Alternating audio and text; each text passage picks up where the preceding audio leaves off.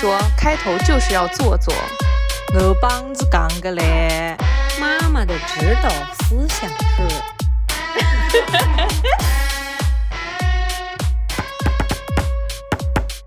大家好，这里是宁宁开门。Hello，大家好，欢迎收听本期的宁宁开门，我是凯子。我是宁宁，开心也是一天，不开心也是一天，希望大家开开心心每一天哦。今天没有西西，会不会有人正在期待西西的开场白呢？是的，是不是又有人在期待西西的声音？他在紧张的备考中。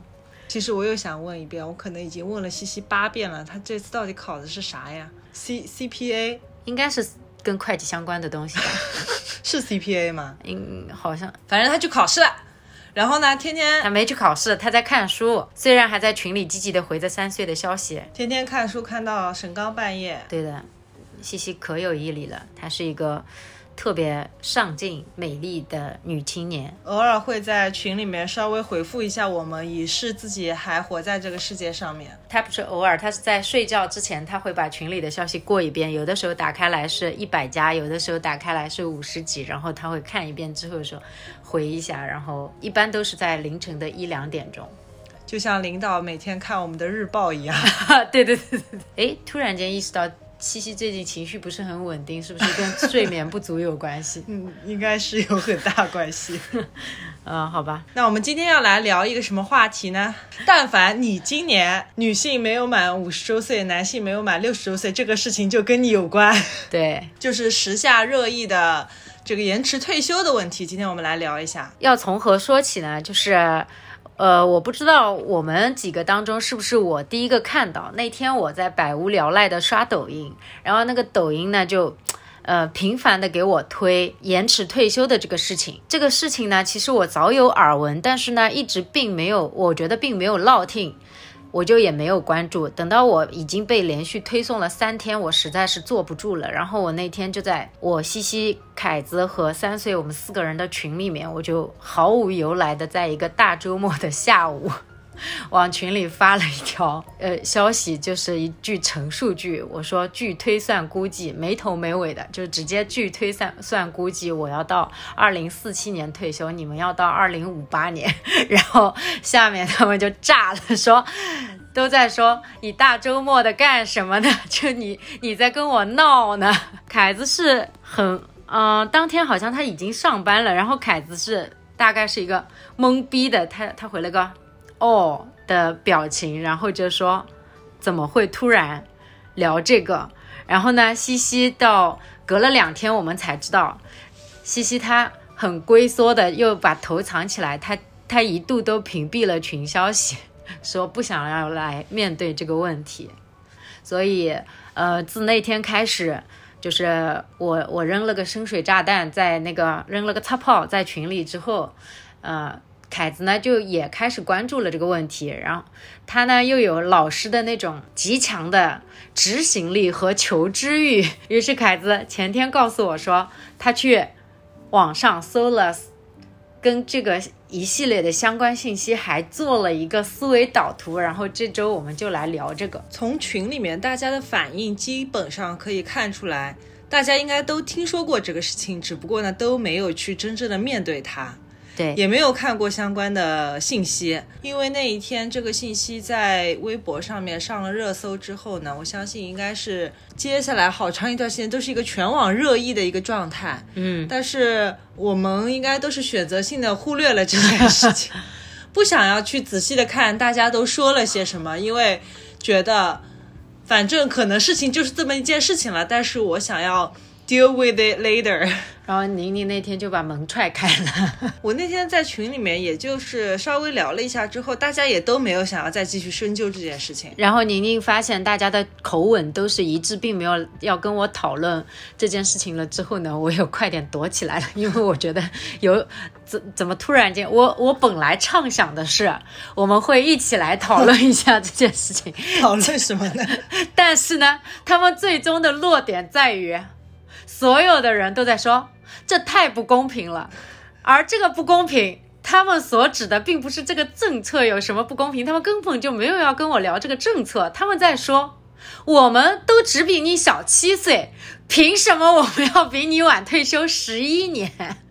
所以他们全部的矛头全指向了我，说不公平，好像这个政策就是我规定我比你们早退休，这个十一年是我自己 自己说说自己定下来的。然后我就心想说，快点撤吧，我告退了。你现在这个溢于言表的喜悦，我也不知道我有什么好高兴的。你自己也多上了十一年班的呀，本来是五十岁，现在要到六十一岁差不多退休。对，是啊就是如果按那个表里测算的话，呃，那天我上网搜索了一下相关的信息之后，发现啊，就是其实还没有发布任何正式的文件，说说这个事情具体的要怎么去操作。对因为所有人都不可能。就是所有人都觉得不可能突然一下子从五十岁变成六十五岁，肯定是，而且人家标题也是说渐进式退休方案嘛，对，那怎么个渐进式呢？嗯。我就上网去搜了一下，发现现在都是什么有关专家表示啊，什么根据什么什么呃报告指出什么什么啊，我们现在人口老龄化，呃年龄什么政策什么什么，我说这些怎么感觉好像大家都是在猜测的那种感觉啊？啊啊，然后我就非常直白的在搜了一下，我说现在的退休年龄到底是什么样？发现现在就还是原来的退休政策，也就是说，即使截止到目前为止，所有人还是按照原本的退休年龄去退休的。是的，对，就是而且一下子一上来。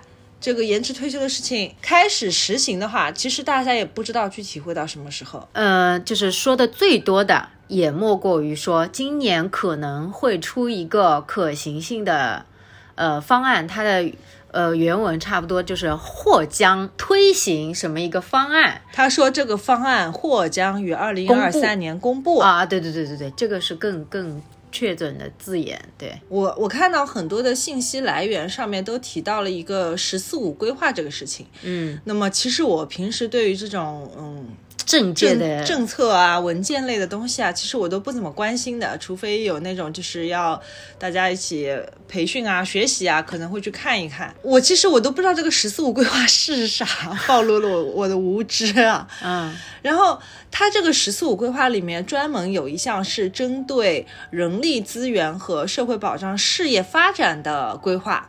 嗯那这个规划里面其实有很大一定程度上是和我们这个退休政策有关的嗯。内容，嗯。但是等我仔细的去看了一下这个发展规划，以及看了一篇那个权威解读的文章之后，发现其实这个延迟退休这个事情啊，只是人力发展资源规划当中非常小的一部分，就是重要的一步，对，但并不是所有。嗯所以呢，其实我也很奇怪，为什么大家都只在讨论这个延迟退休的事情？因为就像跟我们一样，只看得懂这一条呀，其他的其他的呃那些就是各行各业都有它的关键词吧，因为可能我们俩都不是从从政的，然后我们又不需要平时我们的工作又不需要去跟着这些什么所谓的规划啊，然后这些去去走，所以。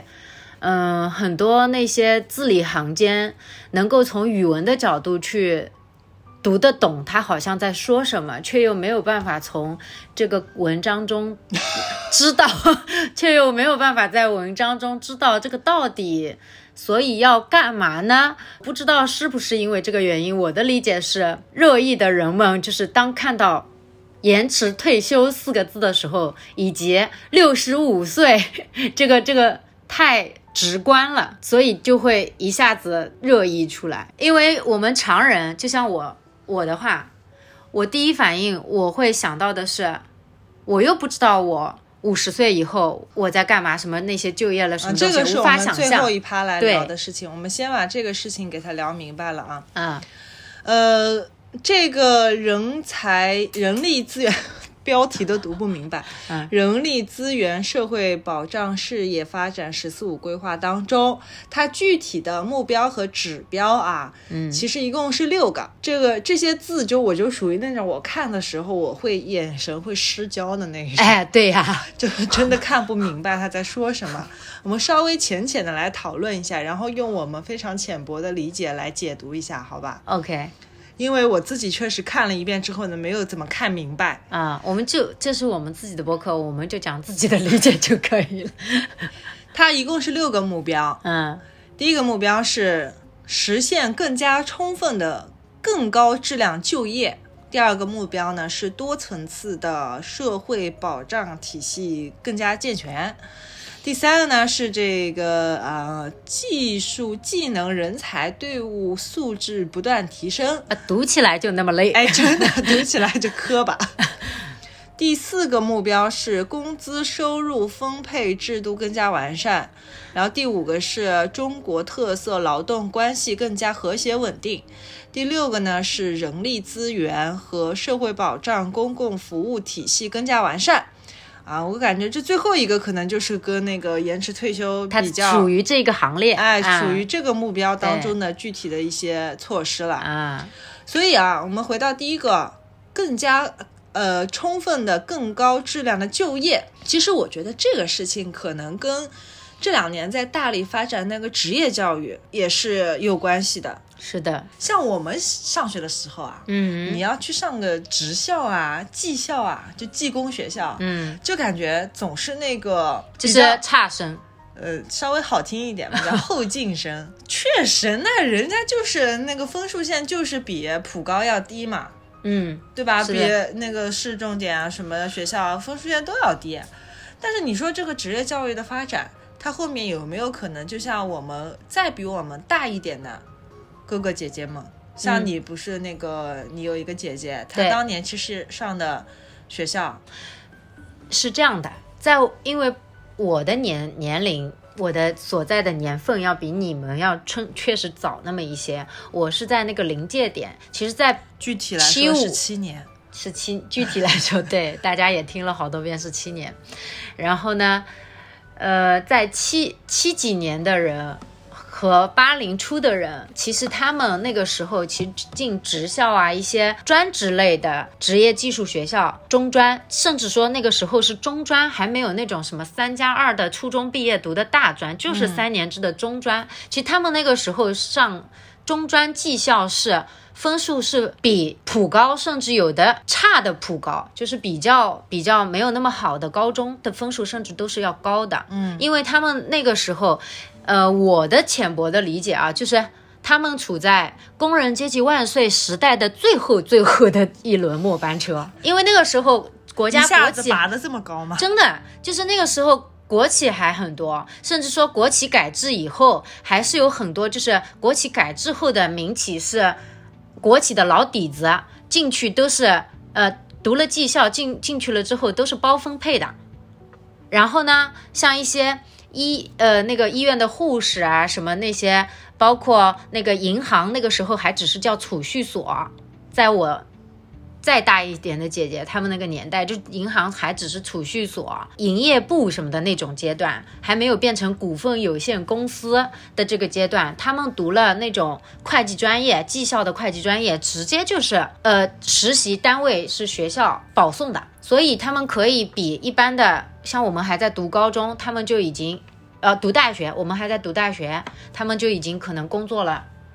工作了，就我同龄的那个读技校的，他还能包包分配到一些什么那个时候铁路事业一条一条线上的一些那个厂去做。你是说你的高中同学吗？对哦，我的初中同学，哦他们初中毕业了没有读高中，然后就是读了技校。然后像我们那边比较有名的，不就是说到那种铁路事业一类的，然后修火车、铁配厂什么的那些，他们这么说的话，那个时候大学里面也没有机械专业，也没有很少。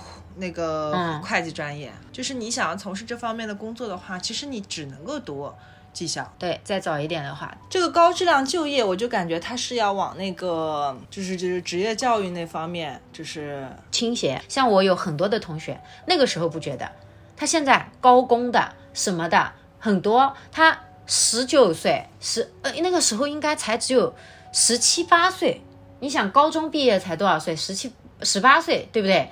他十八九岁就已经开始。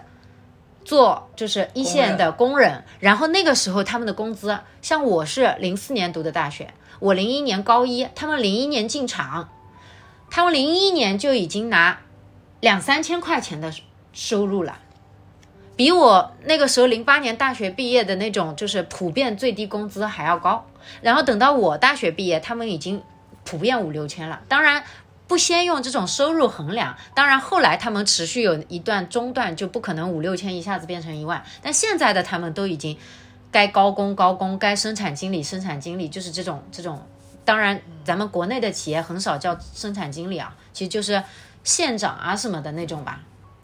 就是说，你不管在哪个行业，只要你愿意深耕的话，都是有发展前途的。以以及中国那那几年，中国。怎么突然间冒出来？就我们国家，我们俩聊的那个就越盘子越来越大。对，就是本来只是说家家里面亲戚，突然变成全中国。你放眼全中国看看，国家这么些年，你想大力发展经济，你怎么可能缺得了操作工呢？就后来很多的人工就慢慢的。已经被替代了一波了。我们那年代就会觉得说，你你吃不了读书的苦，你就去吃身体的苦。那现在不同了呀。你想，我大学毕业都已经多少年了？那一个轮回又来了。那大家都不去吃那个苦，现在是不用吃那个苦了。你即便没读上高中，你也不用吃那个苦，就你就分流掉了。以及他要鼓励，就像这一条，我们回来就是鼓励往这个方向去。国家去补贴，国家去给，因为国家导向往哪里，大家都往哪里转啊。但父母眼里的好工作是什么呢？就是哪里保障，哪里给的钱多，就是好工作，稳定。对，而且现在哪个厂里还有那么累的？我我们那个时候的同学进厂都是夏天一天下来人都臭了，现在哪有厂里还是这种样子啊？你，你用事实说话好吗？你不要凭想象说话。不是，现在至少是非常，就是很少比例的。那你不能把那种作坊，就是就是国家大力发展的也不是这一块呀。那那个肯定过不了环保。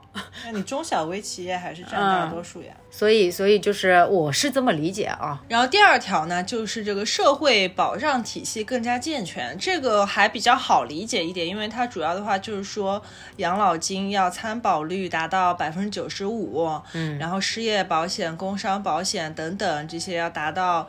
呃，多少人参保人数要达到多少人？这个还比较好理解，就是说要有更多的人参参与到这个社会保障体系里面来才行。嗯，第三个呢，就是技术技能人才队伍素质不断提升。哎，这个你说我那天我看的时候，我就在想，这个跟第一点不就重合了吗？更高质量就业啊，更高的人才队伍素质。嗯，那你更高的人才队伍素质，不就意味着更高质量的就业吗？嗯，它这一条是因为细读里面的细则，因为我们第一条也没有展开读细则。第一条它还是，呃，我的理解是面对的人群的质量还是不一样的。第一条它更多的是在讲到失业失业率的那一波，就是下限。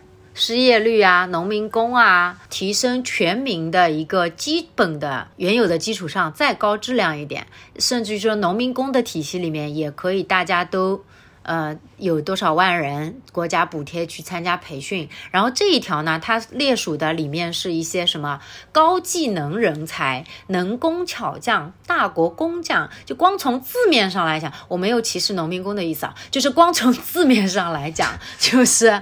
就是它的等级是已经不一样了，就是一些高精尖吧，我觉得是。第三条是在更扩大和不，它不是要素质要再不断提升吗？它要扩大和提升这一类人群的比例。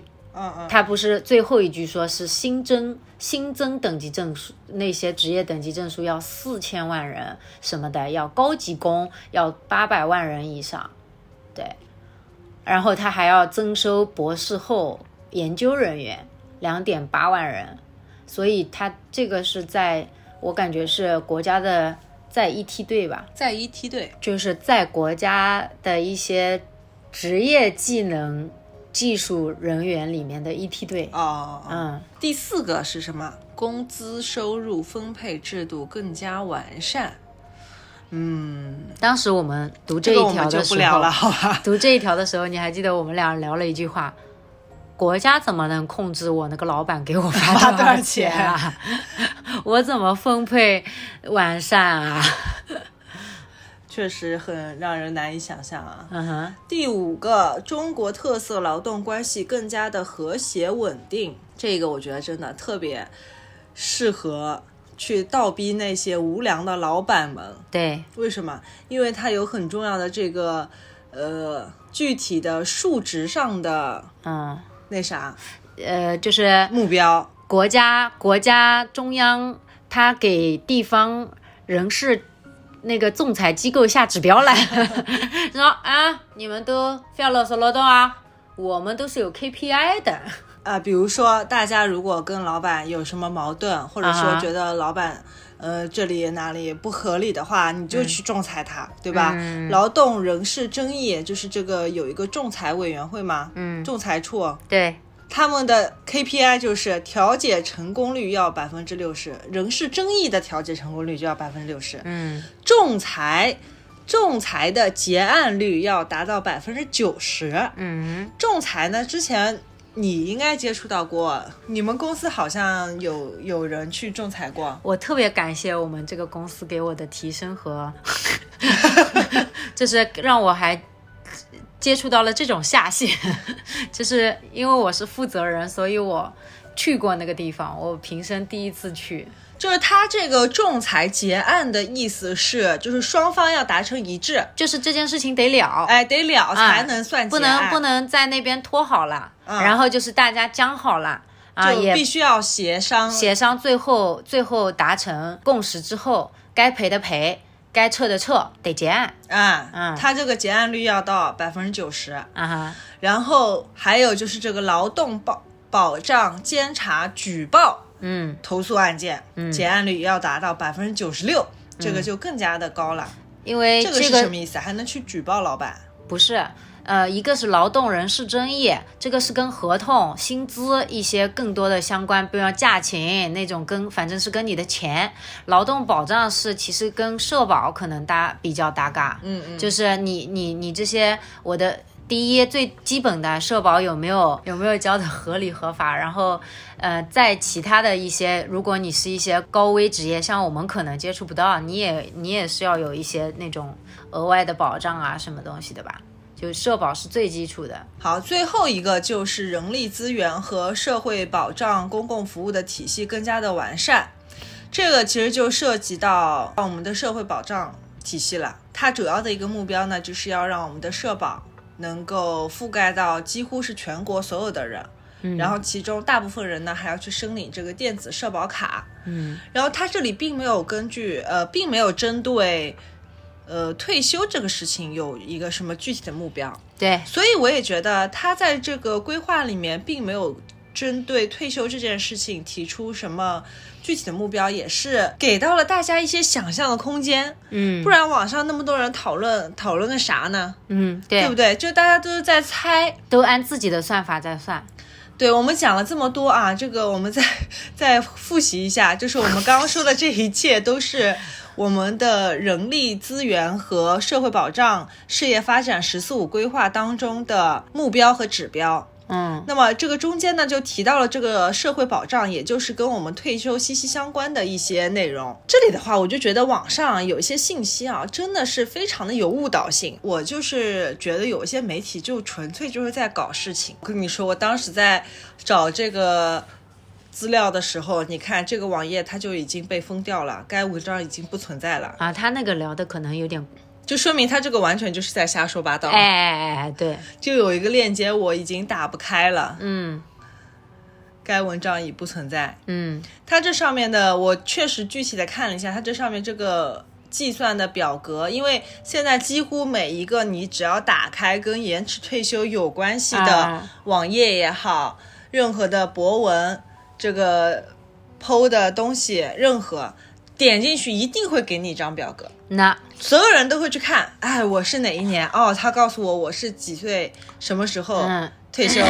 然后呢，其实你仔细的去看的话，我发现他们每个人的表格都不一样，各有各的不太算法，对，不各有各的算法。对他们就是从现在二零二三年，然后就说从二零二五年开始实施嗯这个东西，也不知道这个二零二五年是有没有一个非常有利的信息来源啊？我们就且当它是二零二五年，然后呢，到二零五五年这个延迟退休这个事情呢，就就彻底的落地了。那么他们就从二零五五年这个时间点开始往后倒推，那他们有两个数字，二零五五嗯和六十五周岁。嗯，然后呢就倒推，倒推完了之后，所有人都仿佛知道了自己预见到了自己什么时候能退休。嗯但是我还是想强调一下，我觉得这些信息都非官方信息，一点都不真实且准确。我觉得这些信息就是且看看就好。我只接收常州市社会保障局给我发的通知，是不是？对呀、那肯定是要以官方信息为准啊。嗯大家在这里聊的这热火朝天的，聊聊这么起劲，聊什么呢？所以其实这就是每个人的性格。其实你是真的不是客观事实，或者说是一些可能性，但是却没有实际的依据和 make sense 的点。其实你是一句多话都不想多说。但是呢，他们呢就是喜欢聊啊，他并没有任何弱点，也并没有说我这篇文章就可以决定你哪天退休了。啊，但是我就是要聊，我就是想说这个事儿。哎，我就是想说这个事儿，看到的怎么理解的，我怎么算的，我都写出来。哎，我没有什么任何的目的，有目的啊，他们的目的就是为了吸引眼球。嗯嗯，对，我们来一起来看一下这一篇文章吧。这篇文章还没有被删掉。嗯这个是发布在 Zacker 的 Zacker 独家这个网站上面的。嗯呃，它的标题是说延迟退休方案或将公布啊。你看他这个就标题就起得很严谨，对不对？啊男女统一六十五周岁才能退，他还给了个问号。你看这个就看一下，呃，他先是截了一个微博的热搜的截图，啊当时微博热搜上面是在热议。渐进式延迟退休方案或将于二零二三年公布这个事情，主要是分析呢，就是因为我们的人口老龄化呀，生育率持续走低呀，然后人口出现负增长啊，嗯、什么迟迟这个延迟退休，具体怎么落地呢？就是他说所谓渐进式，那他还解读啊，他这个独家解读是什么呀？所谓渐进式，就是给一个时间段，比如在二零二五年到二零五五年这个时间段。啊，我就这就我刚刚说的嘛，他就给了一个时间段，然后自己开始就做算术题了嘛。哎，这三十年间如何推平啊？哎，怎么把这个算术十五年怎么把这十五年分摊掉？他这个表格我觉得还挺呃严谨的，到时候我可以放在 show notes 里面。嗯哼，然后我就去看了一下，我要到哦，我都不用看，因为没有我的年份。他算的算的就是，反正到二零五五年呢，所有的一九九零年九零后都是六十五周岁退休了，不管你男的女的，也不管你九几年的，就大家都是已经凑满了。六十五周岁退休。对，那六十五周岁的话，我的六十五周岁在五八年哇，在遥远的三十五年之后，那一年我是二零五八年。嗯，对呀、然后宁宁的话，根据这张表的话，宁宁是我看一下啊，四七年哇，呃，对，四七年退休。我看到这张表的时候，就百味杂陈。五味杂陈，你的百百味，这张表对他的刺激太大了，内心有百味杂陈，多了九十五味了都。我的内心真的很五味杂陈。嗯，因为我妈妈很早就退休了嘛，是的，然后她已经退休十年了，她是五十岁就退休了。就是我爸呢是今年刚退休，啊。因为我爸我妈差不多大嘛，我妈是去年，哦不，啊对啊不对，我爸我爸是去年刚满六十周岁，啊然后我妈呢是今年要满六十周岁了，嗯所以我妈是今年她已经退休，十周年了，即将十周年了。啊，然后我看看他俩的退休生活呢，因为他们生活也比较简单嘛，就是不用上班了，然后呢，跟跟他们之前生活唯一的区别就是不用上班了，然后呢，自己想找点事情做做呢，就找点事情做做。像我爸呢，嗯、就在家看看股票啊，嗯刷刷手机啊，就是你知道那个。极速版抖音上面看视频可以领金币呀、每天非常执着的要看满多多少少个视频，时间？嗯嗯然后我妈呢，就是还会做做网格员，上次我也提到嘛，嗯她做做网格员，呃，打打小零工，嗯然后在社区里面嘛，也会就是，但是我就感觉他其实还是有社交这方面的需求的呃，发挥一点余热，啊，稍微力所能及的事情。在社区里面做做事情，像那个嗯时候，呃，之前就是有。有一段时间，大家是可以居家隔离的。就比如说你是密接的话，你可以不用集中隔离，你可以居家隔离。啊，然后呢，我妈还要给人家上门去送菜，对，上人家呃上门给人给人家去做那个那个捅鼻子那什么？核酸？捅鼻子的那个抗抗原原？啊，她啊。要上门去给人家做抗原的，啊，就是哎，但是他很乐在其中，他就觉得哎每每天忙忙这个忙忙那个还挺好的，啊，而且他们社区里面喊他去做什么事情，他都。非常积极的响应，嗯，我觉得他的工作热情比我都高。他是这份工作既拿了钱，还打消了他打磨了，嗯，打发。打发了，打消了，打磨了。这份工作既拿了钱，虽然不多，但是他打发了一些无聊的时间，因为他们这个年纪的人也不可能像我们这样，就是反而是我们能在沙发上躺得住，他们真的躺不住，然后腰酸背痛的，然后完了之后呢，又没人讲话，嗯。呃，所以你说的那个社社交的，就是那个需要还是对的。我们平时又不在家，对吧？哎，这不是两全其美嘛？所以他有激情的呀，他又有钱，哎，又能得得到一些呃事情做做。然后呢，重点是这不是他唯一的一份钱，他还拿着退休工资。就是这种内心，你换我，你现在跟我我来换这个工作，就是我们互相换一下，我也愿意啊。就我们现在来抛开这些新闻啊、这些政策啊什么的，嗯，我们来聊一聊关于这个这个新闻出来之后，我们心里都有哪些想法？像我们到了五十岁以后，那就是完全不一样的一帮天一番天地了。你知道为什么吗？因为第一，我们五十岁到我六十，我是可能到六十一，我就就按刚刚那张表啊，假设，呃，我要多出来十一年嘛，你们要多出来十五年，这十五年，呃，我没有国家保障的收入，就像你你妈妈他们，就算去做社区网国网国员。你妈妈什么的，他们现在五十几岁，呃，退了休，不管是什么返聘也好，还是做做这种社区网格员也好，像那样的收入，它都是很基本的收入，他没有办法再像我们现在说我们正常上班，然后我们人均工资多少，然后我们每个每年嗯还有一点什么很小的增长这种的，或者说。你说五十岁以后我们能去做什么工作，能有多少收入？他们现在那份收入少，他们无所谓，是因为他们还有一份收入支撑他们的生活，对不对？那我们呢？这个是我想到的第一个跟他们的完全不一样的一样心态和处境。但说实话，我妈的退休工资没多少。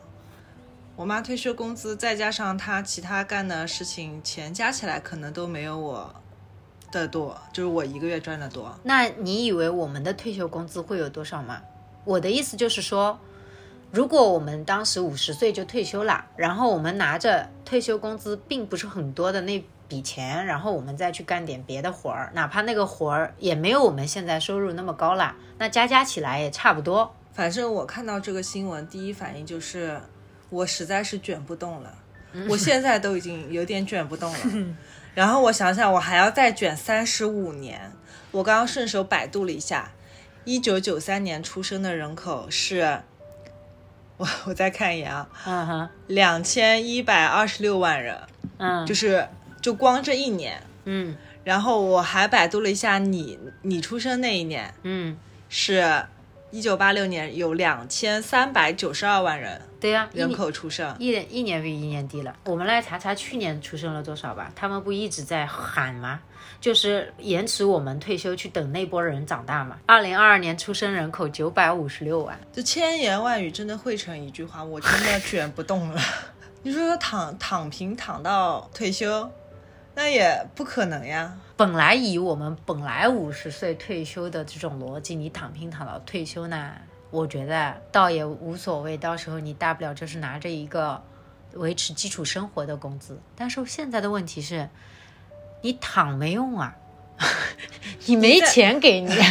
你再等等，我们再年纪大一点，四五十岁了，那个时候就不是你基本生活吃吃喝喝、玩玩乐乐的钱了。嗯，你看病是个大头，对，是的，这个其实就引发了另外一个问题了，就是当我们到了五十多岁、六十多岁还没退休的时候，我们还能做些什么？如果说像我，我是一个老师，嗯可能我这个工作就是能，如果我愿意的话，能一直做到退休。嗯，那像宁宁，对呀、你们我行业们还能干啥？朝不保夕的，就算我们行业还蒸蒸日上，呃，除非我转型自己当老板，自己当一份事业者，嗯，但我觉得也不会有投资人再去要招一个六十岁的职业经理人了吧？发了可咱们可以去看一看日本。呃，现在那个六十岁的人都在干嘛？开出租车。你嗯说到日本，那天咱俩看到那个新闻，对，日本的出租车行业现在目前目前正在面临一个缺工的问题，没有人去开出租车了。嗯，然后关键的一个数据就是他们的出租车司机的平均年龄已经来到六十周岁以上了，嗯，就是大多数都是老年人在开出租车。你说咱们到五十岁开始去开开开开出租啊？我们我们现在我跟你讲，可能真到那个时候，我们再回听啊，这个树洞播客太有用了。就是我们十几年以后再来看，我们此刻有多么的可能设限，给自己设限，啊因为我们现在只能看到我们看得到的职业，比如说肯定的呀。网约车什么那些。所以我们五十岁开始去开出租。嗯，第一反应我想到的就是开网约车，但你说那个时候网约车会不会都已经是自动驾驶的了？就不需要 不需要司机，根本有那么夸张吗？你现在你 像现在特斯拉，它那个自动驾驶的技术已经还挺成熟的了。那你再给它五年、十年发展发展，可是网约车的车型不可能是用特斯拉去做网约车啊。你想它那个技术，它不能卖吗？哦，一家有家家有，它还做龙头收，对呀类似于像收加盟费一样的，对呀、卖技术的那个那个叫什么专利他就是卖软件的呀。啊、但是他我们先想一想，我们开不了出租了。那你在什么平台上呢？到时候你意思就是大家都有一个手机上都有一个软件，嗯然后完了登上去，我可以直接约车，那个车自己会来找我。对，直接来接你，嗯，他也知道你要去哪儿。啊但是我们可以去当客服，啊，后台的那个管理员啊，就是客服，不叫管理员，就是处理一些急单急茬儿，不是？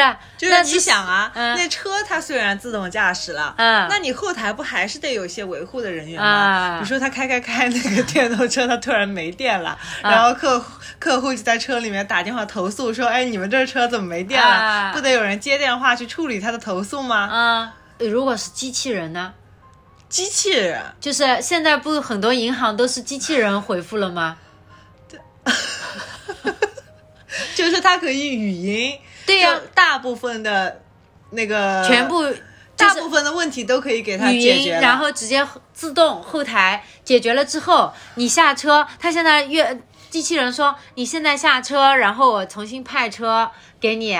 你你那个，然后那个电动车它自己嘟，它开到基站去充电了，就跟扫地机器人一样 啊，它只是不能及时送送客户到就是该去的地方了那我们连客服都做不了。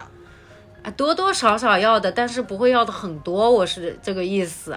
那银行也没有到现在一个柜员都没有呀。那再过五年呢？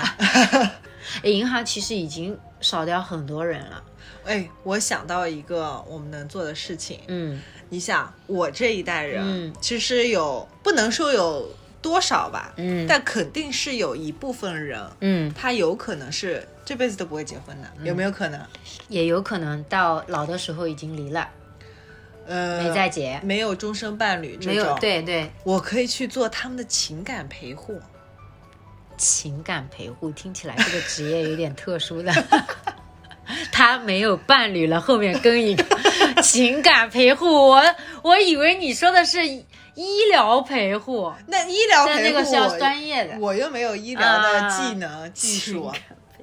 你想想看，你就是类似于那种社区里面社工，啊，每天上门来跟你聊聊天呀啊，那那那我这个听起来正常多了。我你你跟着那个说他没有伴侣，我做他的情感陪护，感觉是住在他们家里的。就不做不做饭，不做家务，但是呢，嗯呃，上门跟他聊聊天啊，呃，给给予一些这种情感的支持啊，啊，就这种，就像美国，美国还有一些那个嗯发达国家，他们不都是有那种情感陪护犬吗？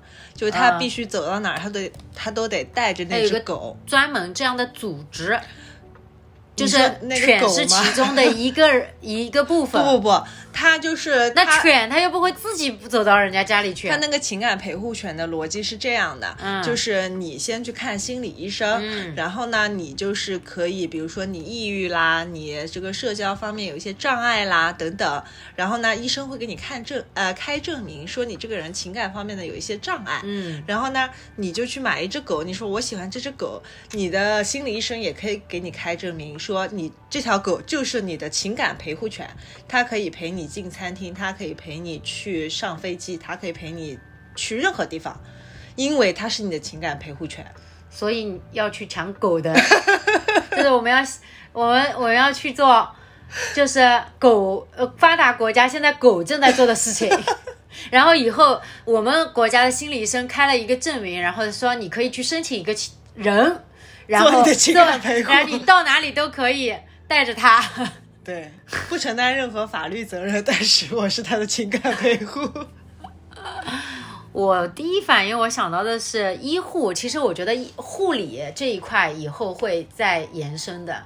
就是我们现在国家的护理仅限于，其实就是还在医院的层面，但是家庭护理其实在一些一线城市已经开始慢慢普及了，但那个不需要一些什么资格证书啊什么的吗？是可以考的，还有甚至于家庭营养师啊什么有的没的。哦，家庭营养师这个倒是也不错。那哎，我跟你说到我们这一代给人做饭，到又轮回了，就是有点像，呃，烧饭阿姨，就这种。那到时候这个烧饭阿姨也开始卷了呀！我有营养师资格证，我有那个什么米其林三星那那餐厅的那个工作经历。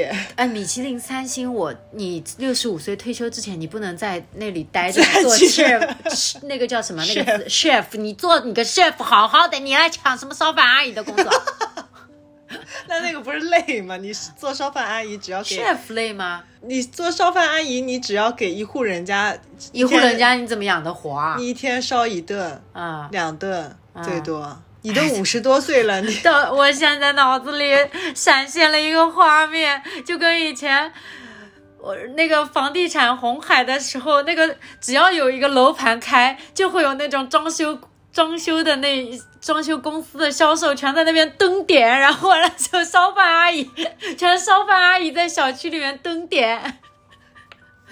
哎呀，烧饭阿姨，情感陪护，哎，育儿师，你刚哦，我刚刚回答你那个卷的问题，就你你放弃吧，你咱们就一定是卷的人生了。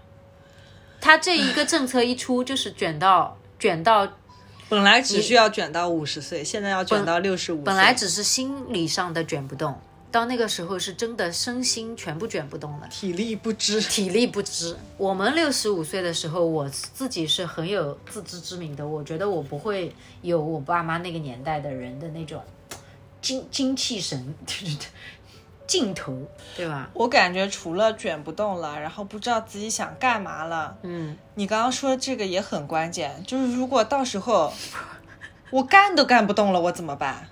我的健康状况不允许我继续上班了，怎么办？就是真的干不动了。确实，我现在想到我的髋关节，虽然它近一年还好的，就没怎么再复发，但是确实还是能，它的存在感还是很明显的，只是没有那么生疼了。我我到那个时候，什么颈椎啊，我的腰椎啊，我的髋关节啊，我觉得它撑撑不到我六十五岁，还是一个可以到人家家里面去帮别人 烧饭烧饭的这么一个人，甚至于我讲说网约车司机这种也是硬着头皮讲讲的。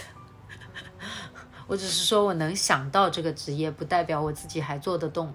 唉，你就说现在卷成这样，然后大家也都是那种几乎可以说是满负荷，就是运行的在工作，对，对吧？你想现在猝死的人那么多，一有一个什么就爆出来那种，呃，本来身强力壮的，然后突然猝死的那种新闻，那大家其实都是处在一个就是透支自己的身体，然后去上班的一个状态。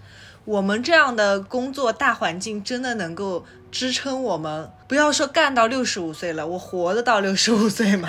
哎，还有人很很可恨的，我跟你说，这两天抖音前几天是剖你，就是你看的那个那种表格嘛，这两天在干什么事儿？嗯直播帮你算，你六十五岁开始拿那个钱的时候，你能拿多少钱？哎，这个真的是一个很很迷的问题。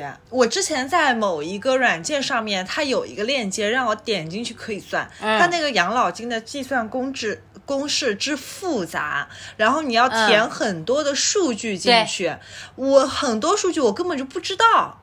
我只知道我现在每个月需要交多少钱，嗯，然后我只知道我现在每个月能挣多少钱，这两个是要填的。对然后其他还有至少有十个数据需要填，然后我根本填不出来。至少还得填公司帮你交了多少，公司按什么基数不不不，帮你交的？比如说呃，比如说你当地的平均工资水平，对嗯你的这个当地的平均工资的年平均涨幅是多少？啊，那我怎么知道呢？我怎么知道常州市的那个大家平均工资每年百涨百分之多少、啊？这就跟我们爸妈那个退休之前也不知道自己退休金会是多少呀。对呀，嗯就是就是一个非常迷幻的一个存在。我也不知道我退休的时候能拿多少钱，呃但是只是知道他还要肯定不会很高，很高，嗯，不会维持你就是上班时候的那个工资。因为你还有绩效，因为他没有绩效了呀，哎，他就是根据你这么多年交的基数，对他还要看你交了多少年限。还有还有很多一些我都叫不上来的一些数据，更别说我能够填出来了。啊、所以他呃，不是有人在讨论有没有必要在交满了十五年以后再继续交到六十五岁吗？也是一个谜，因为他那个计算公式之之复杂，你肯定是不可能算得过国家的。我觉得这个交满十五年要不要交的问题呢，就是说，如果说你你的公司，呃，本身给你交的还挺多的，就公司方面承担的是比较多的，嗯对比例也比较高。那么其实就相当于你这个利率算起来呢，还算可以，因为毕竟相对你相对于你每个月挣的钱，你这个每个月交的社保还是小头嘛，对，就能多交，其实还是可以多交一些。嗯，就像为什么事业机关单位他们的养养老金那么高呢？其实嗯也是因为他们的交的时候交的足，基数高，哎，交的时候交的足，所以才拿得多，啊对吧？啊，那那你如果有机会能够多交的话，那肯定还是多交一些。那就看公司他要不要帮你交到那么多年喽。嗯，不管你是这个交的年数是能多交就多交，还是说你每个月能多交，你也其实也可以多交一些。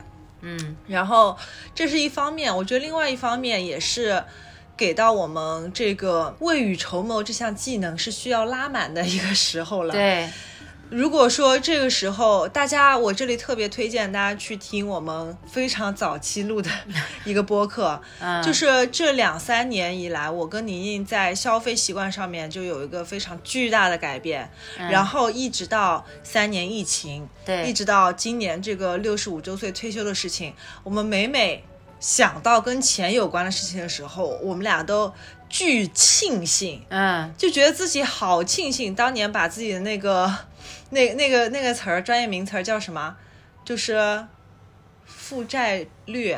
负债率，就负债率是吗？我不知道你想表达的是什么。就是啊，把我的人生的杠杆 降得特别低，嗯。这样的话就可以比较轻装的前行。嗯。你每个月会有一些盈余，不管多或少吧，嗯。就是都能够把它存起来，嗯。然后维持一个你自己觉得呃生活起来还算比较舒服的一个生活质量开支呃嗯。开支对，然后其他的钱你能存就尽量把它存起来，然后尽量尽量尽量就是尽可能不要去刷任何的信用卡，嗯。尤其是如果是消费类的话，嗯。我觉得如果是借贷也嗯。分、也分，就是说刚需和对。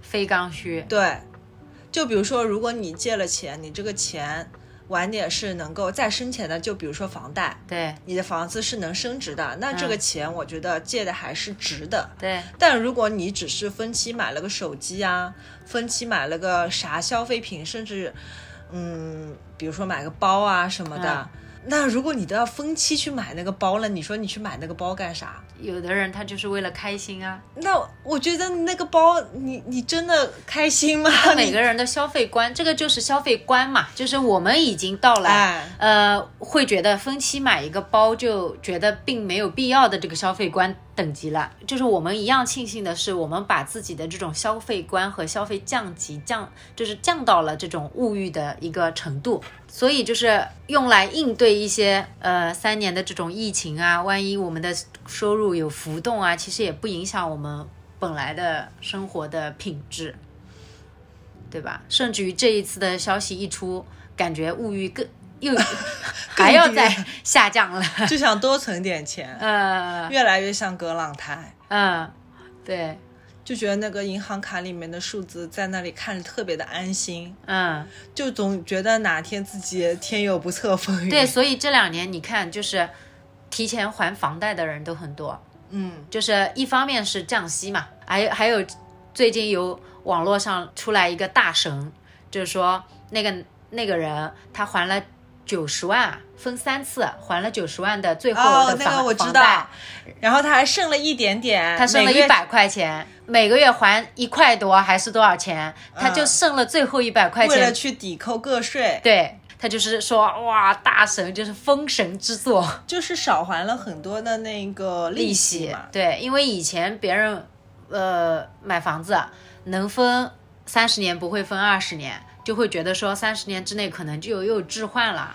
那个就相当于你用现在以前的思路，就是你用你现在能够付出的最少的成本，对去套一个最大的房子，对因为这样的话，等到你晚点置换的时候，对它涨的就越高，更高啊，然后能贷多少钱就贷多少钱，尽可能不要去动到自己的现金。对，现在就是你不知道明年你还还不还得起房贷。哎呀，别说这些丧气话了。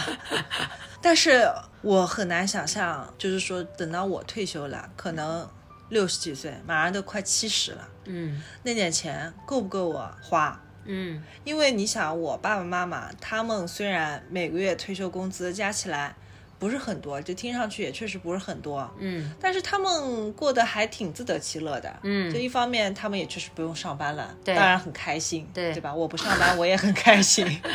另外一方面，那些钱他们也够花，他们确实物欲比起现在的我们是更低更低的。嗯，这是非常关键的事情，就是他们的物欲贼低，对，他们的物欲几乎没有。嗯就是我妈妈可以就是好多个月都不买衣服，嗯如果买的话，也是去买那种就是她觉得特别特别便宜的衣服，嗯我都不敢相信一件羽绒服能够有她买的那个价格，嗯，我就觉得呃。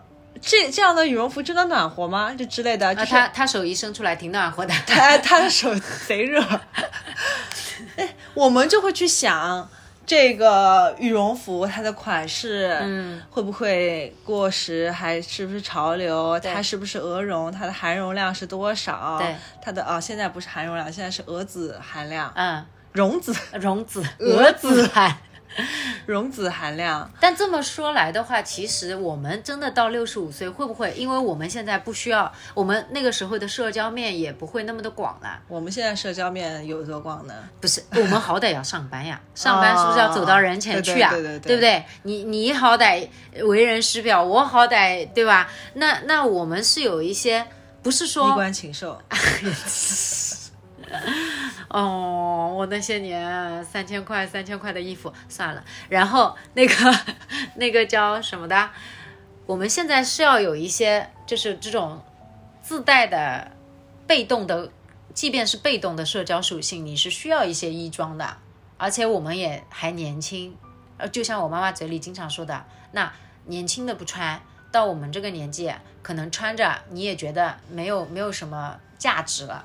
所以他们买一一方面是衣服，哪怕吃，他们不会像我们这样，就是满冰箱满冰箱的塞零食、饮料啊什么这些。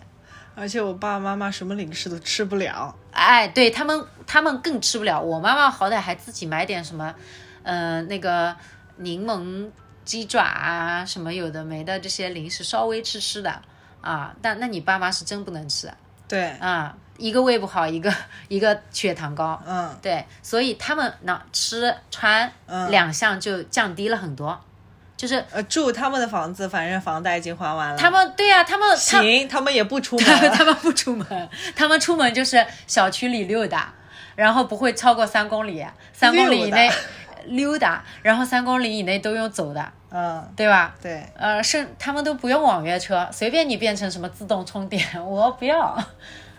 哎，也是，人可能年纪大了，物欲也没那么强烈。但是我们还没有那么去过那么多地方，像你爸妈不会想着说，我动辄想着说我想去国外看看或者怎么样。像我们到了那个年纪，但凡走得动，是不是其实还是会需要一些旅游资金？像我妈，她就属于她不愿意出门，她怕舟车劳顿哎影响他的生活作息，嗯，然后影响他的生命健康。哎，你是 他觉得在家里待着挺好。你说会不会我们那个时候，就像刚刚我们担心自己到那个时候身体也没有多多好了，但到那个时候可能我们真的就也没有那么想动了，会的，会吧 非常有可能。是不是？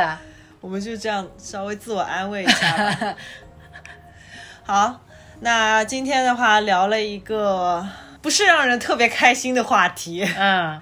但是我们节目的宗旨就是不开心也是一天，开心也是一天，所以哪怕。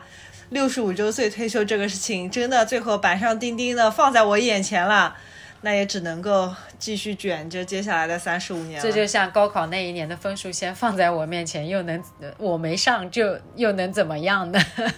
就就没上，就只能没上呀。你就不以物喜，不以己悲是吗？就是这是我们就是我们在聊一个，其实你上点价值，最后一定要上点价值的话，就是我们其实聊了一个我们也为之动容，但是其实并不由我们做决定的一件事情的话，也只能也只能就是这样呀。随波逐流。对，活好当下。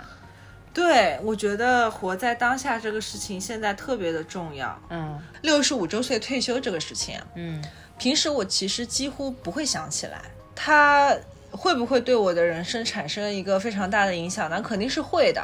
但是我觉得平时没有必要老是去想这个事情，嗯，而且就像你刚刚说的，我们对于这件事情发生没有任何的决定权。决定权，嗯对吧？我们只能接受。嗯那么我自己如何去过好我在退休前以及退休后的每一天，那就是我自己的问题了，对就是我自己的 business 了。对，这个就套用老师经常在呃大考前跟大家动员的，就是说大家只要复自己复习好，把自己会做的题都做对，到时候真的大考的时候，人易你也易，人难，呃你难人也难，你易人也易。